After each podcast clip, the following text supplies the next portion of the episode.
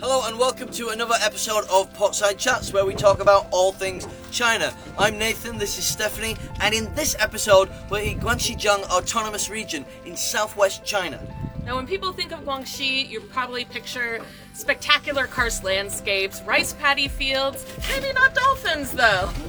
But the Chinese white dolphin is an endangered species. Back in 2004, there were only 96, but thanks to conservation efforts today, there's over 300. Yes, in 2009, Guangxi built a road through the sea, acting as a red line, separating the Guangxi Pilot Free Trade Zone Qinzhou Port area from the Bay Protection Area. It's actually considered one of the most beautiful roads in China.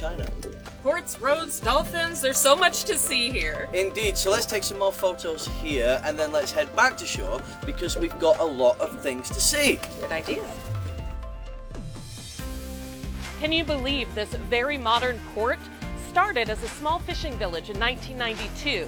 Today, it serves 338 ports in 113 countries and regions around the world. The Qinzhou port is a support hub for the new international land sea corridor, which seeks, among other things, to advance the opening up of the southwest and south central region of China. And because of its proximity to the sea and to other Asian nations, it's also an important gateway to the 21st century maritime Silk Road. Now, although all of these processes are largely automated, there are always safety operators on hand to ensure everything runs smoothly. So, for everyone who was told that they would never get a job if they just spent so much time playing video games, ha!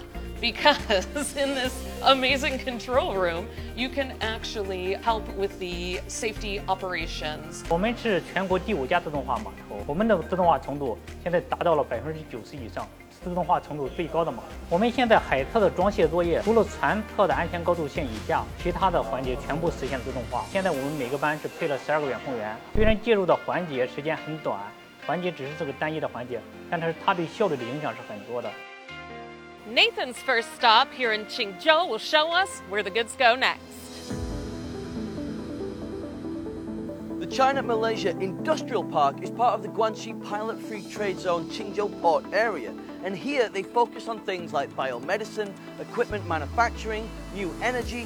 They benefit from the bilateral currency swap agreement, meaning that it's more convenient for both countries to do business.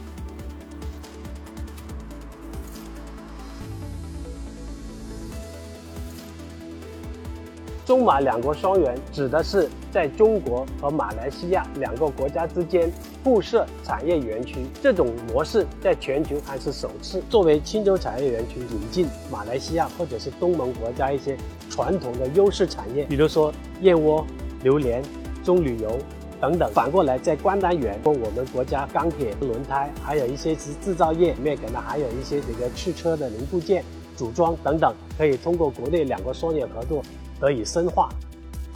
青州作为西部陆海新通道海上丝绸之路和陆上丝绸之路的重要连接点，它首先能够承载来自全球主要港口的所有的货物，通过青州，然后通过我们这个铁路直接能够运到我们这个重庆、成都，直接可以到中欧班列。这个时间。到青州的只需要两天，比较之前从上海到成都或者是重庆需要十五天的时间，节省了十三天。下一步里面，随着二零二六年平陆运河的这个修通，大概又会有一点四到一点八亿吨的货物从青州出。海上很多东盟国家的需要往内陆的货物，通过平陆运河上行，也可以到达我们这个内陆的省区。所以，将来青州这个北部湾地区，包括西部地区，它将会成为我们。这个中国经济发展的重要的一极。Hey, how's it going? Hey, hey, pretty good. How about you? Yeah, great, thanks. What, wow, what is that pungent aroma? That is the smell of our next talking point durian. Oh, wow, okay. So, fun fact China imports 91% of the world's durian. Wild to think about. And Vietnam is the latest durian import country, which is extra exciting for durian lovers because uh, the durian growing season in Vietnam is longer than most countries, which means you can smell this in your Chinese grocery store all year long and not just for one season. Well, that's fascinating. I didn't know that. Well, how about we take some for the road because we've got more to explore. Let's go to Dongxing, where the China Vietnam border is, and you can cross that by road, rail, or foot. Rail with a durian.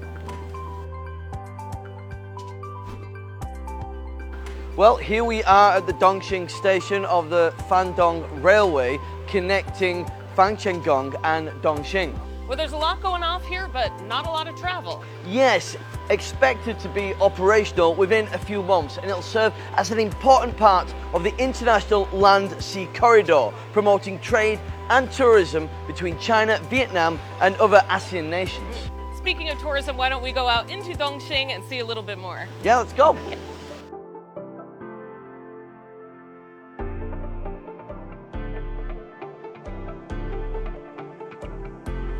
people go to Vietnam. I just go to the border in China. I go to the border of every country, Yeah. but never cross it.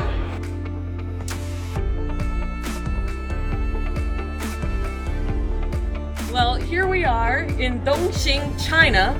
Right across the Beilun River is Vietnam. It's so close. Yeah, it's beautiful and it's so interesting to see this blend of two different cultures walking around the market. I could stay here. In fact, why don't we just hop across the border and get some Vietnamese food? Well, it is a short video, so how about we pop over for a fusion meal for the rest of this episode of Potside Chats? Let's go. Okay.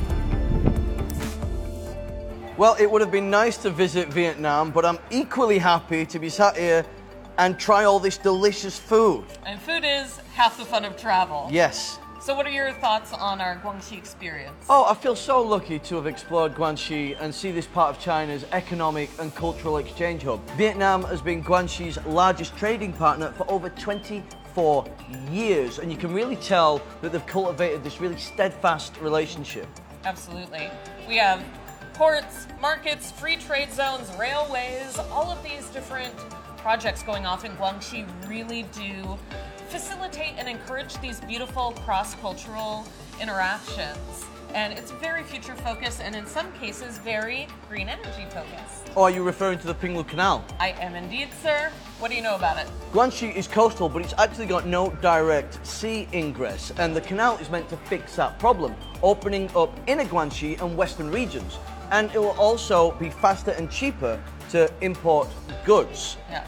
Help with flooding, help with irrigation, True. and going to be one of the most eco-friendly canals in the world. Uh, they're going to have multiple crossing points for local wildlife and a fishway for all the little migrating fishies.